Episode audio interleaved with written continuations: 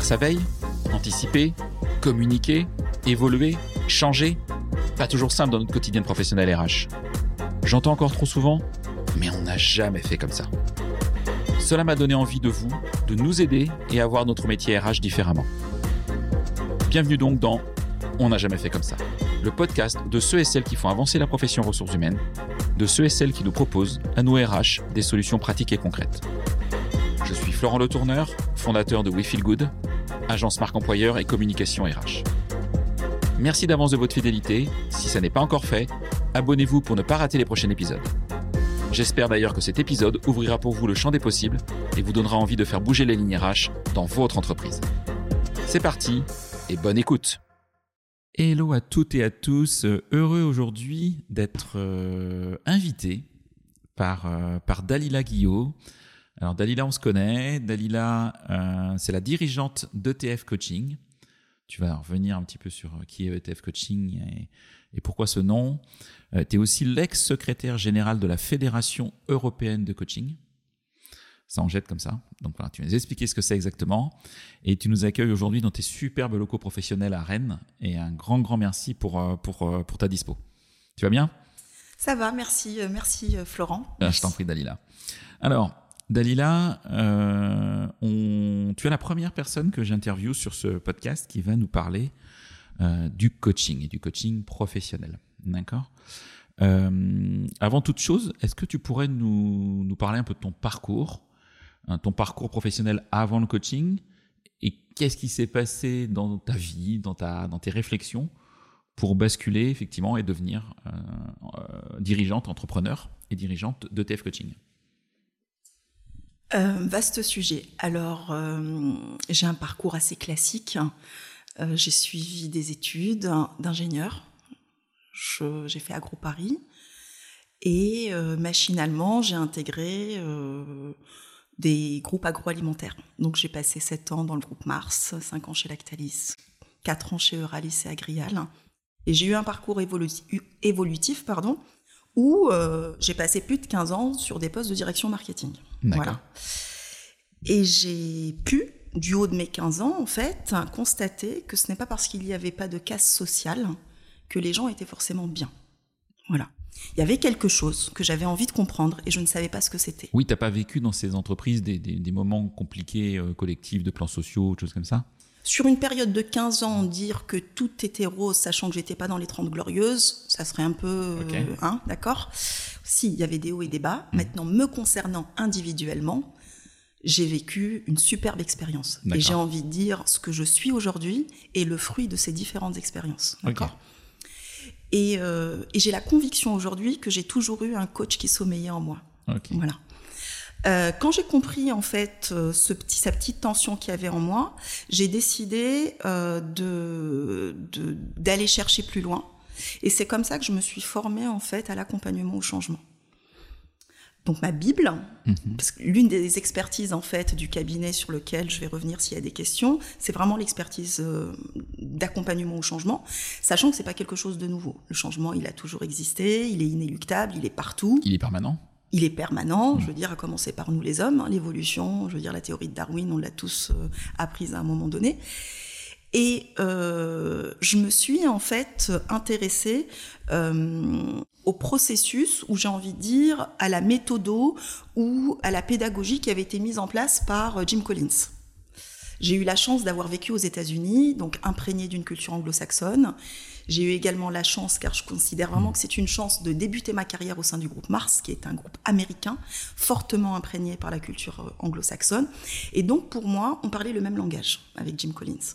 Jim Collins, euh, c'est euh, d'ailleurs son bouquin, c'est ma bible, C'est- mon livre de chevet? C'est en anglais, c'est From Good to Great. Et quand on tente en fait de, de le traduire en français, c'est comment passer de, de la performance à l'excellence. Ok. En fait, la performance est le pilotage technique et économique d'une entreprise. Et ce qu'il dit, c'est qu'on atteint l'excellence lorsque l'on continue à piloter techniquement et écono- économiquement l'entreprise et qu'on embarque le collectif humain. Euh, donc, il prône le management par les, par les valeurs, il prône euh, la stratégie du et qu'on entend beaucoup aujourd'hui, c'est-à-dire c'est business et changement de comportement, c'est pas l'un ou l'autre. C'est la stratégie des 3 V, c'est vitesse, volonté, vérité, la vérité réelle sur les problématiques, la volonté du dirigeant à vouloir avancer pour les résoudre, et puis la vitesse dans le déploiement, sachant qu'il ne faut pas confondre vitesse et précipitation. Euh, pourquoi? Parce qu'en fait, si on s'en empare pas vite, c'est la machine à café qui s'en empare. Et là, ça peut commencer à être délétère. Donc, je vous ai parlé donc de cette formation de, sur l'accompagnement au Ça, changement. tu l'as fait cette formation pendant que tu étais oui, j'avais directrice toujours... marketing dans, une société. dans une- Exactement, exactement. En fait, j'ai une soif euh, continue de formation, de de- d'études. J'étudie continuellement. En ce moment même, j'étudie. Donc, c'est quelque chose d'intrinsèque chez moi. C'est ma bulle d'oxygène. Il y en a certains vont se balader. Moi, c'est le fait d'étudier, de lire, de me former et euh, de côtoyer les pairs des études que j'entame. Les pairs, pas P-A-I, P-E-R, c'est-à-dire les, soit les fondateurs de méthodes, soit des personnes qui ont vraiment un bagage. Euh, c'est quelque chose vraiment qui me passionne.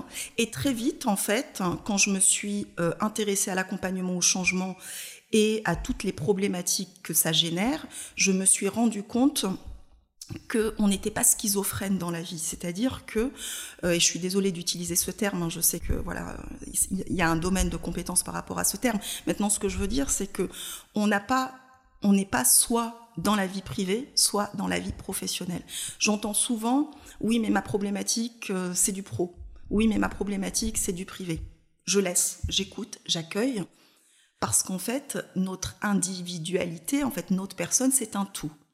Et je me suis rendu compte que pour qu'une personne soit bien, je vais tempérer, que l'une des façons pour qu'une personne soit bien, c'est qu'elle puisse travailler sur ses piliers de vie. Donc quand on dit ça, on se dit oulala. Et ben, même pas peur, j'ai osé. Et je suis allée euh, creuser ce que ça voulait dire. Il y en a six. Le premier, et les psychothérapeutes ou les psychologues surtout euh, sauront mieux en parler euh, que moi. Moi, j'ai eu la chance d'être formée sur le sujet par Alain Quérol, hein, qui nous a quittés cette année. Euh, je buvais ses paroles. C'est c'est une personne qui a importé en fait l'accompagnement PNL, hein, qui est la programmation neurolinguistique en France, des États-Unis, école Palo Alto. Il a, dans les années 60, il a apporté ça en France et il l'a démocratisé. C'est le fondateur de l'Institut euh, international de coaching de Genève. Et les six pi- piliers disent quoi C'est qu'il est important de vivre en phase avec ses valeurs. Bon, les valeurs, on en entend parler partout. hein. Je ne parle pas des valeurs qu'on placarde sur un mur ou sur un site internet. On en, moi, si Un je vous envoie, voilà, si je vous en, env- si je t'en envoie là, euh, une liste, j'ai une liste d'une centaine de valeurs, tu seras d'accord avec la centaine de valeurs. On- je me trompe pas trop quand on dit qu'on est tous ok avec la liberté, la responsabilité, la bienveillance, l'autonomie, etc. Sauf que on a tous trois ou quatre valeurs fondatrices, et lorsqu'on n'est pas bien, c'est qu'il y a l'une de ces valeurs qui est ébranlée. Le tout est de le savoir.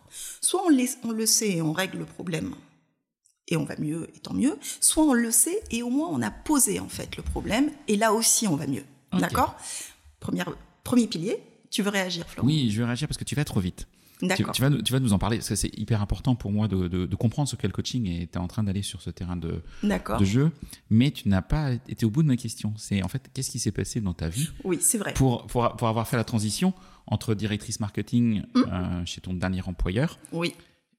et créatrice d'entreprise et Oui. fondatrice, dirigeante de TF Coaching. Et on va revenir sur, sur le bien. sujet que tu, tu commences à aborder Donc, qui est, les qui est- six qui est hyper important. que je ne vais pas détailler et sur lesquels je vais revenir. On va revenir dessus. Et je me suis rendu compte que ben, j'ai fait en sorte de mélanger les deux outils intellectuellement. Je n'étais pas coach. Voilà. Et je me suis dit, il y a quelque chose à faire là-dessus. Et j'ai commencé à réfléchir. Je me suis dit, mais qu'est-ce que je fais de ça? En tant que manager, c'était complexe. J'étais un manager voilà, qui avait des équipes, euh, qui était très orienté performance. J'avais pas forcément la prise de recul nécessaire pour accompagner bien comme il faut mes équipes. Mhm. Je veux dire, la performance perfor- était au-dessus de tout. Et c'est pas parce qu'on prend un café le matin avec ses équipes qu'on est un manager bienveillant. Euh, D'ailleurs, j'en reparle parfois avec mes anciens collaborateurs de ça, ou mes anciens supérieurs. C'est intéressant cette prise de recul. Et euh, je me rappelle un jour, je partais euh, à Bruxelles. J'étais dans le Thalys. Et je discutais avec une personne qui était à côté de moi sur euh, cette découverte, ce qui me passionne, toutes les lectures que j'avais. Mm. Et de fil en aiguille, alors je connaissais pas du tout cette personne, je lui dis voilà, je n'ai jamais assisté à un pot de départ d'un directeur marketing, d'un pot de départ à la retraite d'un directeur marketing. En général, on se fait virer avant. Ouais. voilà, quand les résultats sont pas bons, c'est soit le directeur commercial, soit le directeur marketing. Bon, je caricature un peu. En tout cas, personnellement, j'avais jamais euh, participé à un pot de départ d'un directeur d'usine, oui, d'un directeur industriel, oui, pas d'un directeur marketing. Bon, certains vont me contredire certainement. Et je lui ai dit, donc, euh, ce petit truc-là que j'ai entre les mains, j'ai envie d'en faire quelque chose. Je ne sais pas quoi, mais je sais que ça sera le job que j'aurai vers la cinquantaine, parce que je veux me prendre en charge. Je ne veux pas forcément être patronne du- d'une boîte, j'ai juste envie d'être patronne de ma propre vie et décider moi-même de ce que sera la suite, en fait. J'adore mon métier de directrice marketing, j'adore ça. Euh, j'ai adoré, j'adore et je pense que j'adorerai toujours. Et en même temps, c'est ce que j'ai envie de faire quand j'aurai 50 ans ou autour de la cinquantaine. Transition de vie, on appelle dans le langage du coach. Voilà, on discute, on discute, on discute. Arrivé à Bruxelles, il me donne sa carte et il me dit que lui, ça faisait 20 ans qu'il faisait ce métier et que le jour où je déciderais euh, de me lancer, que je pouvais l'appeler et qu'il me prendrait sous ses ailes. Et je l'ai appelé 48 heures après. C'est une belle histoire. C'est une très belle histoire. Très, très belle histoire. Et C'est bah, quelqu'un euh, qui m'a qui m'a ouvert Et son du coup, tu as rejoint son équipe, tu as créé avec lui ETF Coaching. Qu'est-ce qui s'est. En fait, j'ai eu un chouette cadeau. Je, c'est vraiment, je ne peux pas lui donner une valeur tellement euh, il est inestimable pour moi.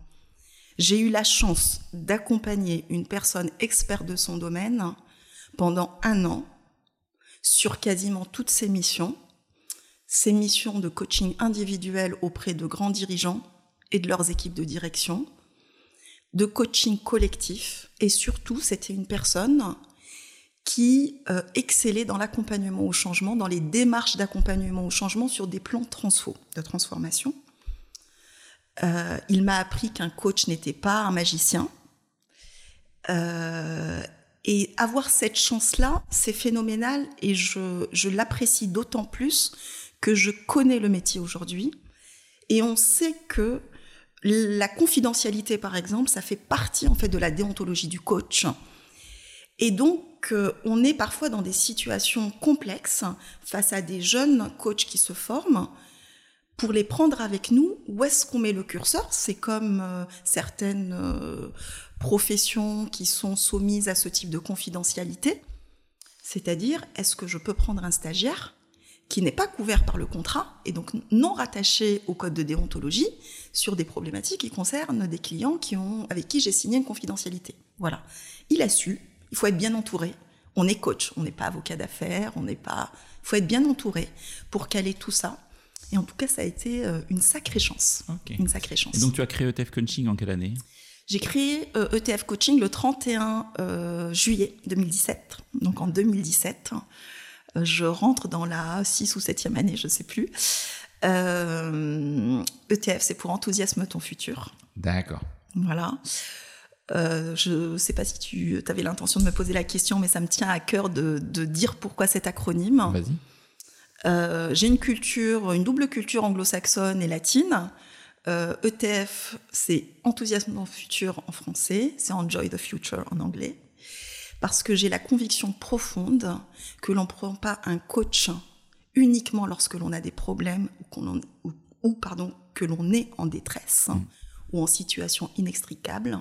On prend un coach lorsque l'on a compris que pour continuer à aller de l'avant, il était important d'avoir un regard externe pour se challenger, se poser les bonnes questions, pour continuer à avancer et avoir les bonnes réponses. Ok. Très, très clair. Merci. Alors, on va revenir sur le coaching. Mhm. Euh, pourquoi j'ai voulu réaliser cet épisode? Parce que euh, j'ai été, euh, alors ce que j'ai été sollicité par de nombreux coachs qui m'ont appelé, qui m'ont contacté sur LinkedIn en disant voilà j'aimerais bien être interviewé, j'aimerais bien parler de mon métier, etc. Et je me suis retrouvé un petit peu euh, embêté en me disant, mais je, c'est des coachs que je connaissais pas, honnêtement. Et pourquoi plus l'un que l'autre, etc. Et donc c'est là où je t'ai appelé, parce que je te connaissais. Euh, on a, et pour tout le monde, travaillé ensemble chez Lactalis, donc c'est aussi là où on s'est rencontrés la première fois, mais dans, une autre vie, pour nous deux. Euh, j'ai fait mon bonhomme de chemin, tu as fait ton bonhomme de chemin, etc. Et je me suis dit, voilà, on va parler du coaching. Euh, les personnes qui nous écoutent sont principalement des professionnels RH et sont aussi très souvent sollicités par un certain nombre de coachs qui viennent vers eux en leur disant, bah voilà, vous aurez peut-être besoin de nous, de moi, pour, pour vous aider sur des problématiques collectives ou des problématiques individuelles. Ou des fois, et moi ça m'est arrivé en tant que RH, me dire, mais j'ai une problématique, effectivement. Hein. Je viens sur le côté, effectivement, on appelle un coach quand il y a, quand il y a un sujet. Euh, mais quand on est RH, souvent, on vient nous voir quand il y a un problème. Donc, euh, et je me dis, mais j'appelle qui En fait, j'appelle qui? Euh, J'aimerais bien que tu continues ce que tu as commencé à aborder sur les piliers. et peut-être sur aussi, c'est quoi le coaching En fait, c'est quoi la définition du coaching? C'est toi, c'est quoi ta définition du coaching? Hmm. Ok, donc je commence par les piliers? Ah, vas-y. Ok. Alors les piliers, il y en a six. Hmm. Euh, pour reprendre, le premier pilier, c'est le pilier des valeurs, d'accord? Il est important d'être aligné avec ses valeurs. L'alignement, c'est quoi? C'est ce que je fais est en cohérence avec ce que je pense, est en cohérence avec ce que je ressens, d'accord? Je m'amuse souvent à dire que Descartes nous a pourri la vie pendant 200 ans sur je pense donc je suis, et au nom de quoi j'ai envie de dire ce que je ressens n'a pas son importance, d'accord? Ça, c'est encore un autre sujet sur les, sur les thématiques euh, que, j'accompagne. Le deuxième pilier sont les besoins. Il est important en tant qu'individu, en tant que personne, en tant que dirigeant, en tant que collaborateur, en tant que membre d'une famille, etc., d'être en capacité d'identifier ses besoins et de les exprimer. L'autre n'est pas dans notre tête. Un mari n'est pas dans la tête de sa femme, un collaborateur n'est pas la tête, dans la tête du manager, et inversement, etc., etc. Le je croyais que à ses limites. On a une co-responsabilité. Si on ne dit pas ce dont on a besoin, on ne peut pas à un moment donné reprocher à l'autre de ne pas y répondre. C'était mon anniversaire, tu aurais pu me ramener un bouquet de fleurs. Mais moi, je savais pas que tu voulais un bouquet de fleurs. Bon, bref, je, vulgarise exprès. Euh, le troisième pilier, ce sont les limites. Il est aussi important de connaître ses limites et de savoir les poser. Mmh si j'ai un, travail, un poste encadré par des horaires et que je dois finir à 17 heures et que je finis tous les jours à 19 heures, c'est qu'à un moment donné, je n'ai pas posé les limites. Poser des limites, ce n'est pas être autoritaire, ce n'est pas être agressif. Il y a une façon de le faire. Ça, ça appelle la notion du cadre, en fait. Le cadre doit être clair. Dans plus de 80% des dysfonctions dans les équipes ou dans les organisations, Aujourd'hui, et je le dis euh, avec une certaine assurance, c'est euh, un souci de cadre. Soit il n'est pas défini, soit il est mal défini, soit il n'est pas compris, soit il est mal compris, soit il n'est pas communiqué. Voilà. Euh, je suis à la troisième, au troisième pilier, je crois. Donc le quatrième, c'est ce qu'on appelle le zéro parasitage. Il est important de déparasiter ses relations, son agenda, euh, sa charge mentale, etc. Aujourd'hui, en fait, on gère plein, plein, plein, plein, plein, plein, plein, de choses. On a l'impression que tout est important, tout est essentiel, en fait. Ça appelle la notion de l'urgent important. Donc, tout est urgent et important, 80%. Donc, quand je travaille avec un cas dirigeant ou un comité de direction, l'urgent important ne doit pas dépasser les 25%. Pour pouvoir avoir le temps de travailler sur des sujets structurants qui eux sont importants, mm. non nécessairement urgents. Et lorsque c'est urgent, qu'on ait la capacité de déléguer, donc savoir s'entourer. Le zéro parasitage, c'est clé aujourd'hui. C'est clé, que ça soit dans le milieu professionnel ou dans le milieu privé. On en parlait, euh, je ne sais plus quand, sur euh, la foultitude des afterwork qui, euh, qui poussent comme des champignons partout les collaborateurs, ils ont non marre des after-work professionnels. Ils veulent juste rentrer chez eux. Sauf que la limite entre c'est du off, vous n'êtes pas obligé, hmm. mais ça serait bien quand même d'être là parce que voilà, ça se voit. Voilà. Hmm. Donc euh, ça c'est le quatrième pilier. Le cinquième pilier sont les super réserves. C'est important d'avoir des réserves en temps, des réserves en énergie. Il y en a plein d'autres pour pouvoir en fait avoir de la, bande passante pour faire face aux aléas. Si on a la tête sous l'eau, comment voulez-vous pouvoir faire en fait Je dis vous, mais je parle en fait aux, personnes qui nous écoutent ou euh, c'est un vous général. C'est pas forcément toi, euh, Florent. Sauf qu'à un moment donné, euh, sinon, on... comment ça s'appelle déjà? On n'a pas de prise de recul. J'entends souvent parler de ça.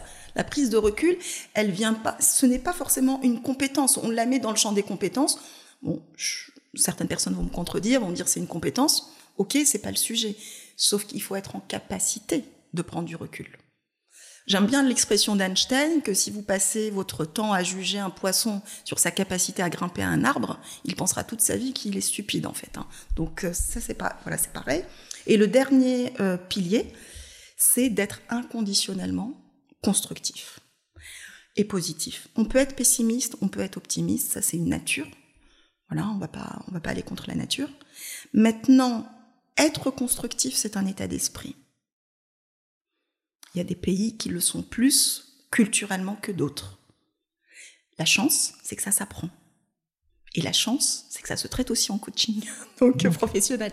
Donc voilà, un exemple sur euh, l'état constructif. Euh, voilà, on peut, je peux avoir par exemple une maison, un appartement avec un petit salon, alors que tous mes amis en ont un grand. Donc je peux passer mon temps à me plaindre en me disant moi il est petit, non non non, etc. J'ai pas les moyens de déménager, etc. etc. Ou je peux me dire, j'ai un petit salon, c'est vrai. De toute façon, c'est une donnée de base, je ne peux pas déménager. Je vais le peindre en blanc, je vais mettre des miroirs pour donner de la perspective, et je vais le aménager avec des meubles légers, non denses, pour aérer la pièce. Ça, c'est l'état constructif. Même si, à un moment donné, on préférait avoir plus grand, et ça, ça s'appelle de l'ambition, c'est autre chose. D'accord? Ok. Voilà. Alors, j'aimerais, euh, j'aimerais mettre à la place d'un RH.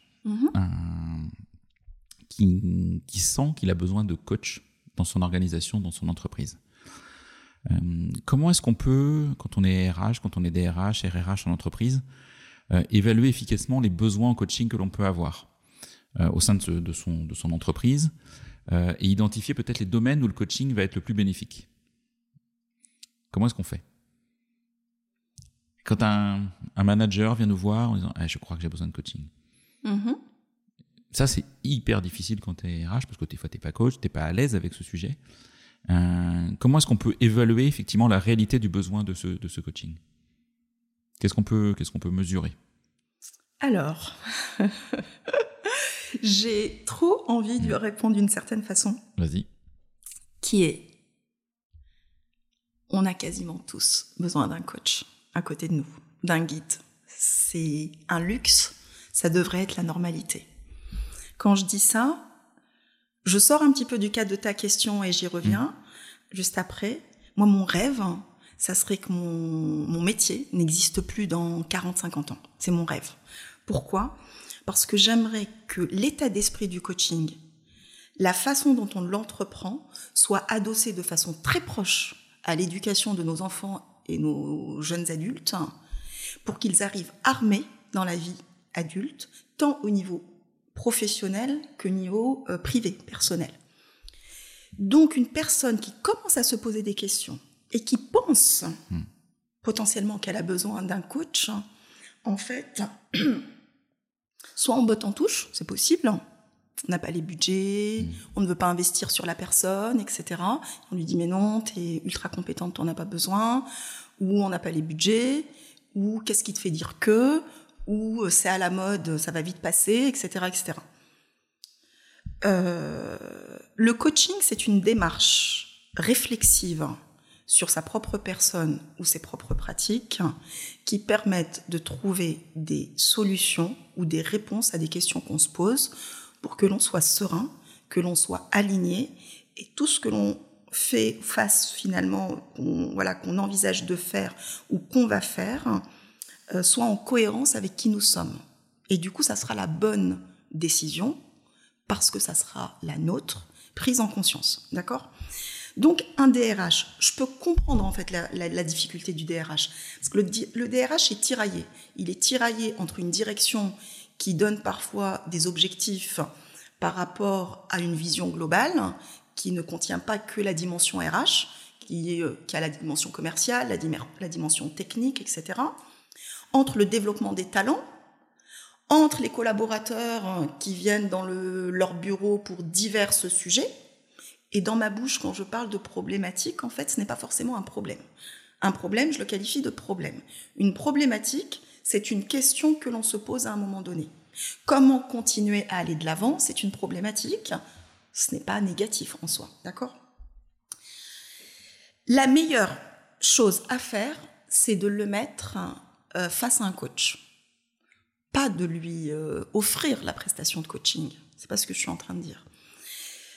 Parce qu'en fait, ça, ça va soulever une autre question, c'est comment choisit-on des coachs en, ah oui, c'était ma question. en fait, c'était ma question derrière. D'accord. est-ce que moi, en tant qu'RH, je dois avoir toujours trois, un pool de 3-4 coachs que je connais et puis que je sollicite au cas où hmm. Ou est-ce qu'il n'y a pas de... Il faut individualiser, en fait, par hmm. rapport à la problématique de la personne, le bon coach ou qui, qui intervient? C'est ça. Donc, si je termine la première réponse, le mettre face à un coach est clé. Un coach professionnel, c'est vrai que Florent, tu dis souvent coach, coach, coach, mm. la vraie dénomination. Mm. Si, je, si je suis puriste, si je me conforme à la dénomination de mon métier, c'est coach professionnel. Parce que coach est un terme générique c'est le mot qu'il y a derrière qui qualifie ce que c'est. Je pense que si on tape coach dans LinkedIn, on doit en avoir quelques. Il y a des coachs sportifs. Oui, il y a des coachs sportifs. Mm. Il y a des coachs en développement personnel. Il y a des coachs euh, en développement spirituel. Il y a des coachs déco. Il y a des coachs euh, cuisine. Il y a plein, plein de coachs. Des coachs de vie. Des coachs de vie, effectivement. Et je ne décris aucune de ces professions. Si elles sont là, c'est qu'il y a un besoin. Le tout, c'est quelle responsabilité sociale, publique a-t-on pour encadrer, structurer, réguler, pour que les, clients se sentent en sécurité. L'enjeu est là. Sauf qu'à un moment donné, s'ils existent et qu'ils bossent, entre guillemets, c'est que il y a des gens qui les appellent et voilà. Euh, l'enjeu ou le, point majeur, c'est de faire attention à ne pas profiter de certaines personnes qui sont en situation de vulnérabilité. C'est ça, d'accord? Donc pour revenir euh, au DRH, qui voit un collaborateur lui demander, euh, mm. voilà, le fait de le mettre face à un coach, un coach professionnel, expert de son métier, saura si ce que la personne exprime relève du coaching ou pas. D'accord? Théoriquement, on a, dans le code de déontologie, c'est très clair, je pourrais pas vous dire si c'est l'article 3, 4 ou 5, on ne doit pas aller en dehors de nos compétences. Voilà. Donc, euh, il est important qu'il y ait une alliance entre le coach et le DRH. L'alliance, ce n'est pas de la connivence. L'alliance, c'est de la confiance. D'accord? La confiance, je la définis comment?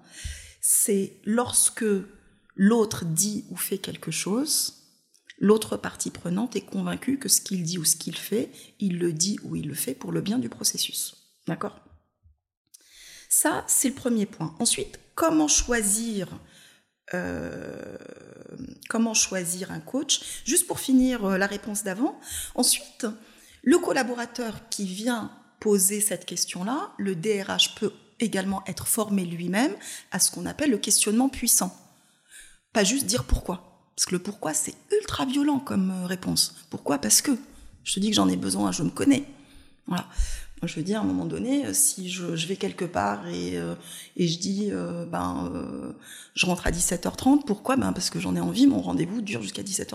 Voilà. C'est en fonction des personnes, en fait, c'est assez violent le pourquoi. il a une, une connotation inquisitrice, de justification, de justification, etc. Le questionnement puissant, ça soulève la capacité de la personne qui euh, l'utilise, en fait, d'être empathique. L'empathie, ce n'est pas la compassion. L'empathie, c'est d'essayer de comprendre sincèrement ce que l'autre est en train de me dire. Dans mon langage, hein. je ne suis pas en train de donner une définition euh, universelle de l'empathie. Parce que la demande de coaching peut être une demande explicite, alors que derrière, il y a une demande implicite. Par le questionnement puissant, il y a des formations autour du questionnement puissant. Personnellement, quand j'accompagne des DRH ou des managers, je les accompagne là-dessus. C'est clé comme, euh, comme outil. Ils peuvent déterminer s'il s'agit d'un besoin en formation et non en coaching, s'il s'agit d'un besoin de mentorat, s'il s'agit d'une problématique managériale, soit le manager n'est pas au niveau soit les collaborateurs, euh, soit lui-même n'a pas l'âme euh, d'être manager, ça peut soulever une problématique privé personnel qui vient empiéter sur le pro et la personne ne sait pas comment s'en dépatouiller, elle veut pas que ça se voit au travail, etc. En fait, ça peut être juste un appel à l'aide et parfois un rendez-vous avec le manager, un échange avec le DRH suffit. Encore faut-il savoir le conduire, d'accord? Mais une fois qu'on a validé en fait le coaching, euh, comment on fait pour choisir son coach. Euh, la définition du coach professionnel, un coach professionnel répond à un cahier des charges qui a été euh, défini par une lettre d'intention co-signée par les trois plus grandes fédérations au niveau de la Commission européenne, à savoir le MCC qui est la Fédération européenne de coaching, à laquelle j'adhère. Il y a la Fédération internationale de coaching, j'y adhéré également, et il y a euh, qui s'appelle ICF accessoirement, et pas accessoirement mais autant la citer, et SF Coach qui est la Fédération française de coaching. D'accord. La différence entre SF Coach et les deux autres, les deux autres euh, des, tous les professionnels de l'accompagnement potentiellement ou en devenir peuvent y adhérer. SF Coach euh, ce sont des coachs certifiés qui adhèrent. D'accord. On peut, on, peut, on peut être coach et pas adhérer à aucune des trois?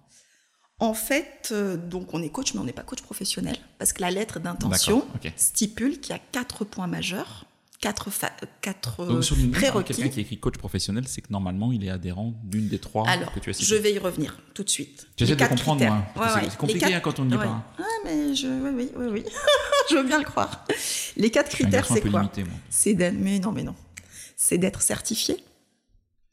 Le deuxième, c'est d'être attaché à un code de déontologie, donc être adhérent d'une fédération reconnue. Troisième point, c'est d'être supervisé pour avoir un regard réflexif sur sa propre pratique. Et le quatrième point, c'est d'être, euh, de faire preuve de formation continue. D'accord. D'accord? Ça, un RH, il peut le demander, un coach qui le. Il peut le demander. Ouais, Il peut le demander. l'adhésion à une fédération, ben, quand on adhère, on paye. Quand on paye, on paye, on a une facture. Donc ça, c'est simple. Ça peut se prouver. Quoi.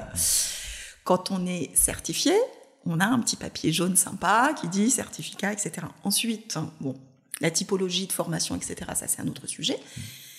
Euh, être supervisé je suis superviseur certifié, mmh. moi-même, j'accompagne des coachs.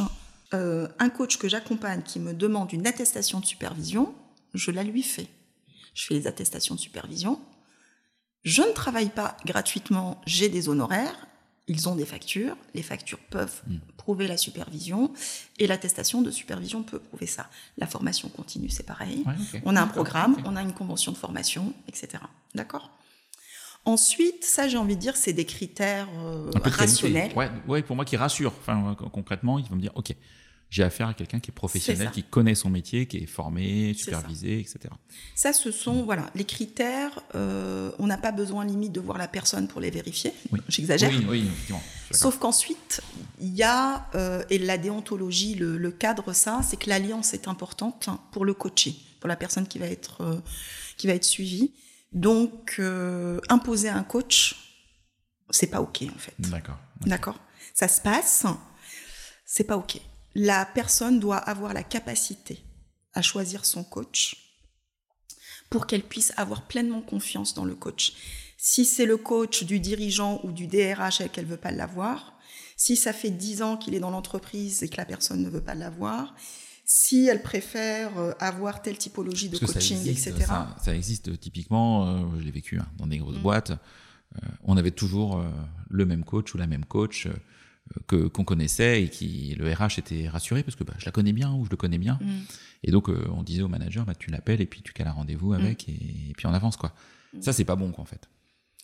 En fait, ce n'est pas ce n'est pas forcément à rejeter. Ce n'est pas forcément à rejeter parce que on a un réseau, on a tous notre réseau. Si le DRH a confiance, mm. pourquoi pas? Mm. Là où ça devient euh, limite, c'est si euh, c'est une obligation. Si le collaborateur dit, euh, moi j'en connais un autre, si le collaborateur dit, alors je vais reformuler Florent, en fait, un DRH qui est sensibilisé aux techniques du coaching doit savoir que lorsqu'une démarche de coaching est initiée, il doit au moins proposer deux coachs, plus d'une personne, pour que le collaborateur ait le sentiment d'avoir choisi en conscience une personne qui lui convienne. Ok. D'accord? Ouais, très très clair. Euh, comment est-ce que, du coup, ce, ce, ce, RRH, ce DRH, il a fait appel à un coach, une coach, qui a accompagné soit une équipe, Mm. soit un homme, une femme? Mm. Il y a les deux cas de figure qui peuvent exister. Mm. Euh, comment est-ce qu'on peut mesurer l'efficacité du travail réalisé par, euh, par le coach et, et quelque part mesurer, alors j'aime pas ce terme-là, mais le retour sur investissement? Est-ce que c'est mesurable? On est dans un monde qui est très héroïste aujourd'hui, où la data est partout, on peut tout mesurer. Est-ce qu'on peut mesurer ce genre de choses et est-ce qu'il faut mesurer ce genre de choses de toute façon? Euh, ma réponse euh, spontanée, oui, d'accord? Maintenant, euh, tu es en train de me voir réfléchir un peu. Je prends beaucoup de pincettes dans la réponse parce que le métier est en pleine structuration, régulation. C'est pas forcément quelque chose qui est enseigné euh, de façon euh, très didactique dans les écoles. Ce que euh, les formations actuelles que je connais, pas toutes, hein, j'ai pas la prétention de les, toutes les connaître, ce qu'elles enseignent, c'est cette notion d'objectif, d'avoir des objectifs mesurables à contractualiser. D'accord? Et d'être sensible aux indicateurs qui vont permettre de dire que l'objectif a été atteint. L'indicateur, ça peut être le nombre de feedbacks, ça peut être un feedback 360, ça peut être la volonté d'un collaborateur à quitter l'entreprise et finalement il décide de rester. Ça peut être la prise de poste d'un collaborateur, ça peut être la promotion du coaché, ça peut être la résolution concrète d'un conflit. Personne ne s'entendait, tout le monde s'entend. Le tout est de le qualifier, d'accord? Maintenant, la notion de ROI, elle n'est pas, euh, elle n'est pas enseignée. Pourquoi? Parce que ce que la déontologie du coaching dit, c'est que le coach a obligation de moyens, il n'a pas obligation de résultats. Sauf que euh, c'est un peu comme un juriste quand il dit euh, mon interprétation de la loi. Mmh. non, voilà, c'est pareil. Euh, on peut l'interpréter de différentes façons. En fait, je vais donner mon interprétation. D'accord? Je suis pas dans la tête des autres et vu que c'est pas défini de façon explicite, euh, un, un DRH va vérifier certains critères pour choisir un coach. Le coach se doit de vérifier certains éléments au moment de la signature du contrat. D'accord? Et donc, le fait de, d'évaluer que le coaching n'est pas prescrit, imposé, est important. Pourquoi? Parce qu'en fait, dans une démarche de coaching, le coaché doit faire 70% du chemin. Quand le coach est une petite aide externe, c'est les 30% qui vont lui permettre de décoller. D'accord? Euh, euh, j'ai perdu le fil de ce que je voulais dire. Euh, tu peux me répéter la question? Très franchement, j'ai perdu le fil, là tout de suite. Sur, sur, sur la question, j'étais. Euh, attends, il faut, que je m'y retrouve aussi, parce que du coup, euh, on a un grand moment de solitude. En oui, c'est ça. c'est ouais. bon, ça. Ouais, ouais. Euh, oui, j'étais sur les, sur les indicateurs, en fait. Comment est-ce qu'on mesure, oui, c'est ça, comment est-ce qu'on mesure effectivement que, que, que le coaching a tu... réussi Ok, je te regardais, tu m'as ébloui. Donc, ça. Euh, voilà. Maintenant, là où mon ancien métier, moi, m'aide beaucoup aujourd'hui, et c'est pour ça que je dis ce que je suis aujourd'hui est un tout, c'est qu'en tant que directrice ma euh, marketing, je faisais de l'analyse de la valeur, je travaillais le positionnement produit, et je travaillais le retour sur investissement de chaque innovation que je lançais, chaque produit que je développais. Avec des études quantiques, quali, enfin, j'imagine, je ne suis pas un expert du sujet, mais j'imagine. Voilà, il y a plein de leviers marketing, Mmh. on ne va pas rentrer dans le Ouais, détail. non, on va pas faire, c'est pas le sujet. Euh, Aujourd'hui, euh, le produit c'est ma boîte, le produit mmh. c'est moi. Ce que je dis aux coachs que j'accompagne, que je supervise, vous êtes le produit. Quel est votre positionnement?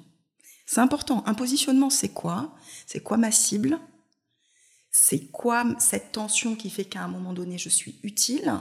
Les deux questions, je, je j'ai écrit mmh. un post ce matin là-dessus et intrinsèquement, je me suis posé ces deux questions-là au moment où j'ai euh, monté ma boîte. C'est qu'est-ce qui manquerait dans la société si mon métier n'existait pas? Et qu'est-ce qui irait mieux dans la société si mon métier n'existait pas? Ça, c'est important d'en avoir conscience en, tant que coach, parce que le coaching est un métier social, en fait. On n'est pas là pour euh, créer des dégâts collatéraux. Donc ça, c'est important. Donc, euh, moi, je me pose souvent la question, et je fais réfléchir mon client là-dessus. C'est quoi la valeur incrémentale d'un accompagnement? Et lorsqu'on parle de valeur incrémentale, ce n'est pas ce que le coaching a apporté. C'est qu'est-ce qu'il a apporté par rapport à s'il n'avait pas existé. Parce que potentiellement, quand, euh, quand on parle de, de ce, que, ce que quelque chose apporte, on compare une situation A qui est la situation de départ par rapport à la situation B. D'accord? Quand on parle de valeur incrémentale, c'est si on n'a pas fait, potentiellement on peut dégringoler. Donc le gap mmh. peut être beaucoup plus grand. D'accord? Donc ce calcul, je le fais et sur un plan de transfo avec les dirigeants, c'est euh, quelque chose qui leur parle. Et donc ça me permet de parler avec eux le même langage parce que ça les rassure. Ça les rassure au départ. Et je leur fais très vite oublier cette notion-là parce qu'ils découvrent que le coaching est beaucoup plus puissant que ça. Le coaching, ce n'est pas des indicateurs. Les indicateurs sont là pour rassurer au départ. Je peux donner deux, trois exemples sur lesquels je travaille avec des dirigeants. Moi, en plus, je me suis spécialisée dans les business familiaux hmm.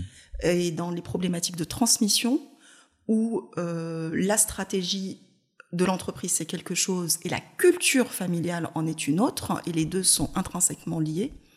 Le dirigeant, je vais l'accompagner sur, un, comment apprivoiser sa vulnérabilité, deux, comment être aligné, ce que je fais est en cohérence avec ce que je pense, est en cohérence avec ce que je ressens.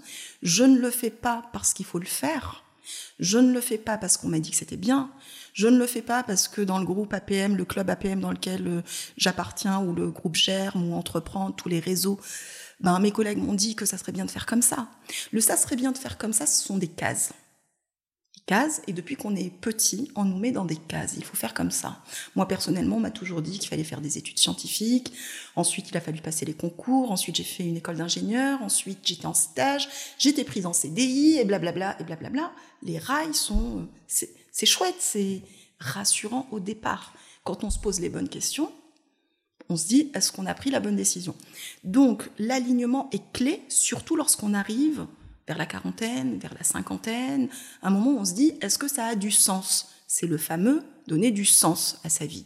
Aujourd'hui, c'est un terme qui est utilisé partout, sauf que c'est ça que ça soulève. Et, euh, et, le troisième point, donc il y a comment euh, cultiver sa vulnérabilité, c'est l'alignement. Le troisième point, c'est qui est clé, c'est faire confiance à son intuition. Voilà. L'intuition, ce n'est pas l'instinct. L'intuition, c'est basé sur l'expérience. La seule différence par rapport au raisonnement rationnel, c'est qu'on est incapable de l'expliquer de façon rationnelle. Tout ça, c'est très intéressant. Le temps tourne. Euh, j'ai encore 83 euh, questions. Donc on est parti pour 4 heures d'épisode, je plaisante. Mais euh, non, non, on pourrait, faire d'autres épisodes, on en fera peut-être d'autres.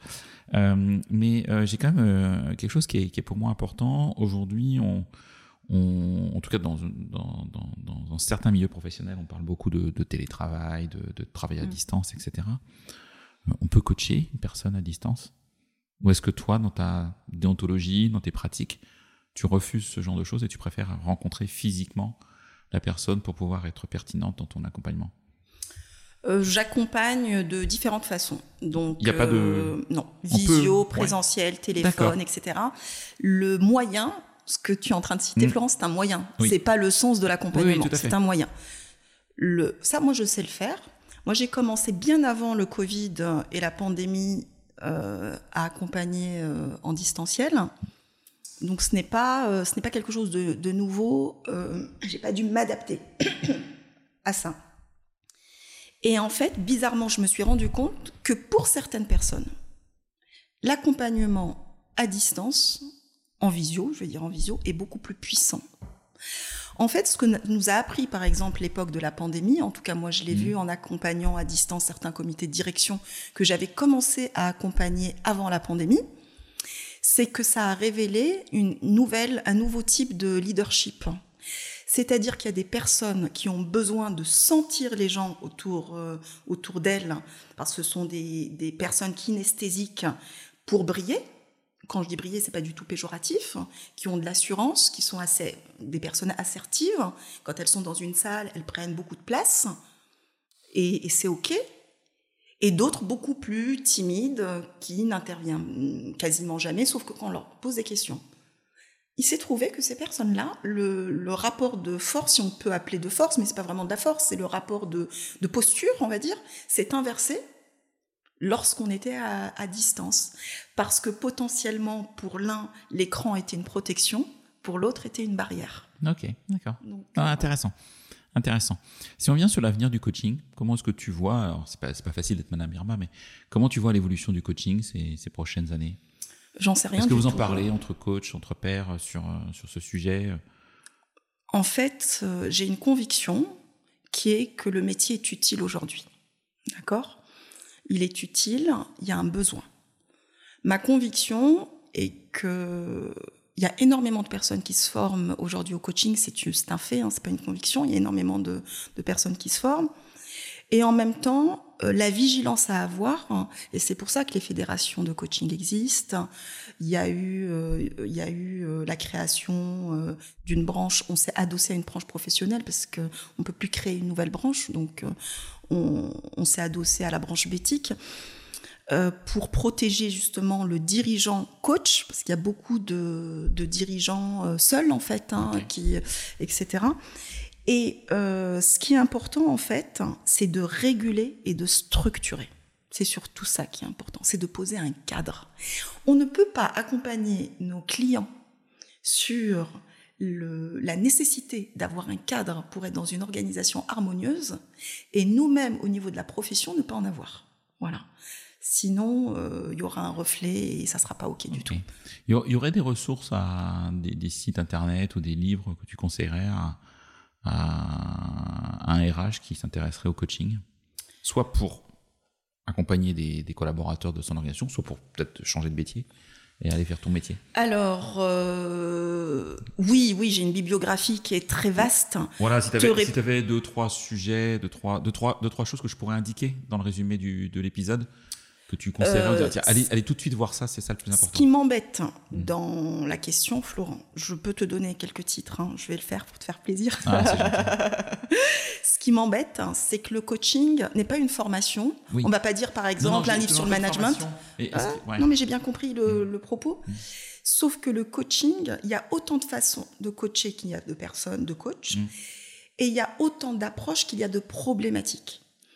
Donc, dire à une personne comme ça que je ne connais pas d'aller lire tel livre, ça se trouve, on est complètement à côté de sa problématique. Même quand on parle d'accompagnement au changement, il y a le livre de Jim Collins que j'ai cité au départ, d'accord, From Good to Great, et en même temps, quelle est la problématique De quel changement parle-t-on? Est-ce qu'on parle d'un changement de gouvernance? Est-ce qu'on parle d'un déménagement? Est-ce qu'on parle d'un changement de système SI est-ce qu'on parle d'un LBO où toute la direction a été mise à la porte et remplacée? Est-ce qu'on parle d'un changement, euh, la conférence à laquelle je suis allée hier, d'un passage d'un business d'affaires à un business, euh, euh, perma circulaire, par exemple? Voilà. De quel changement parle-t-on?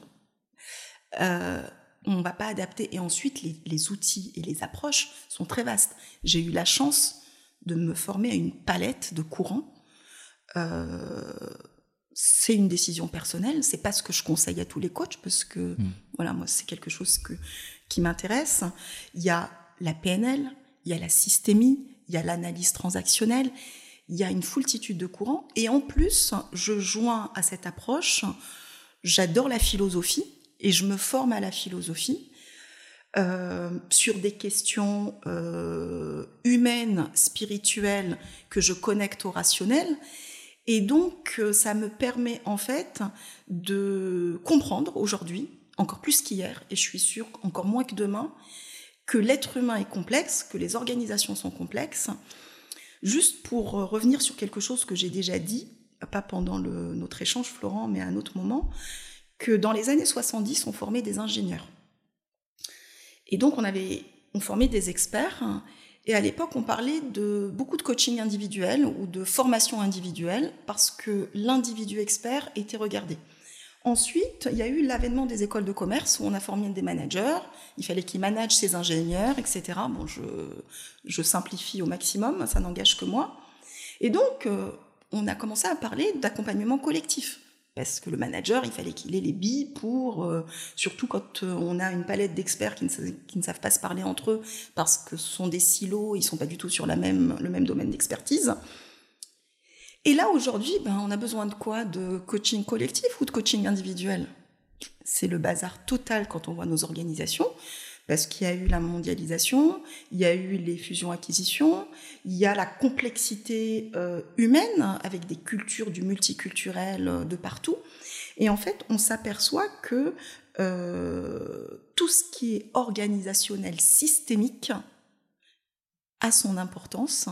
Et c'est pour ça qu'aujourd'hui, le coaching à toute sa place, le coaching professionnel, parce qu'il a cette capacité d'être ce que j'appelle moi dans mon jargon, être en méta, c'est-à-dire de se mettre à l'extérieur de cette organisation et de l'observer, parce qu'en fait, dès qu'il y a un élément, un sous-système qui bouge, c'est l'ensemble du système qui bouge.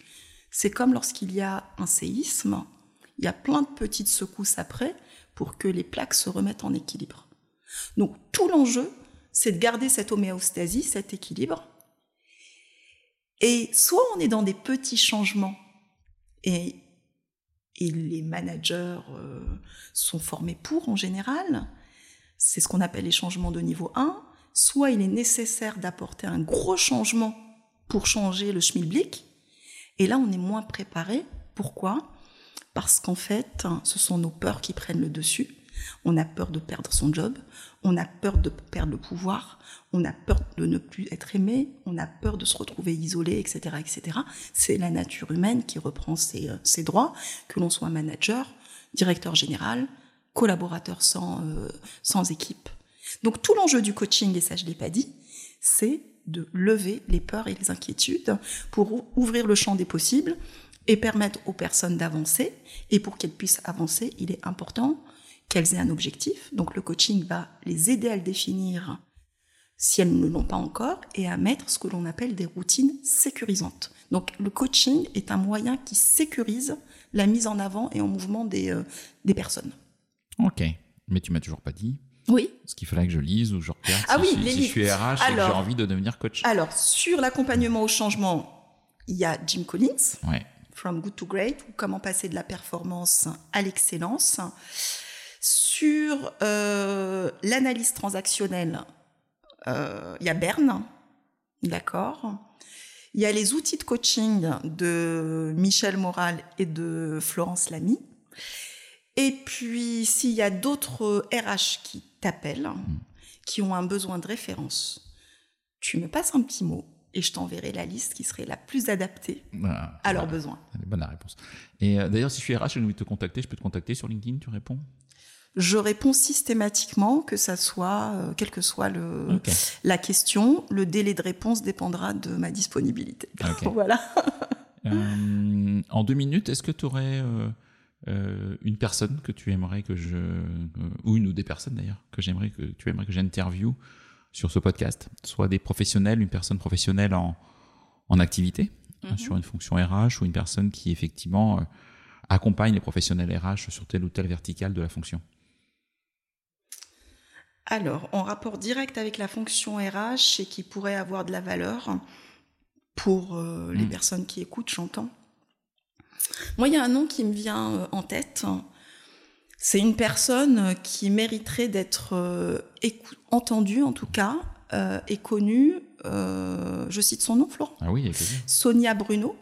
Sonia Bruno, en fait, c'est la directrice euh, paye Mhm. chez Keolis. D'accord. Pourquoi je parle de cette fonction C'est que souvent cette fonction est perçue comme ingrate, voire vécue comme telle par les personnes qui sont dessus. J'ai pas eu mes chèques vacances, pourquoi il y a 2 euros d'écart et, et ma retraite supplémentaire, etc., etc.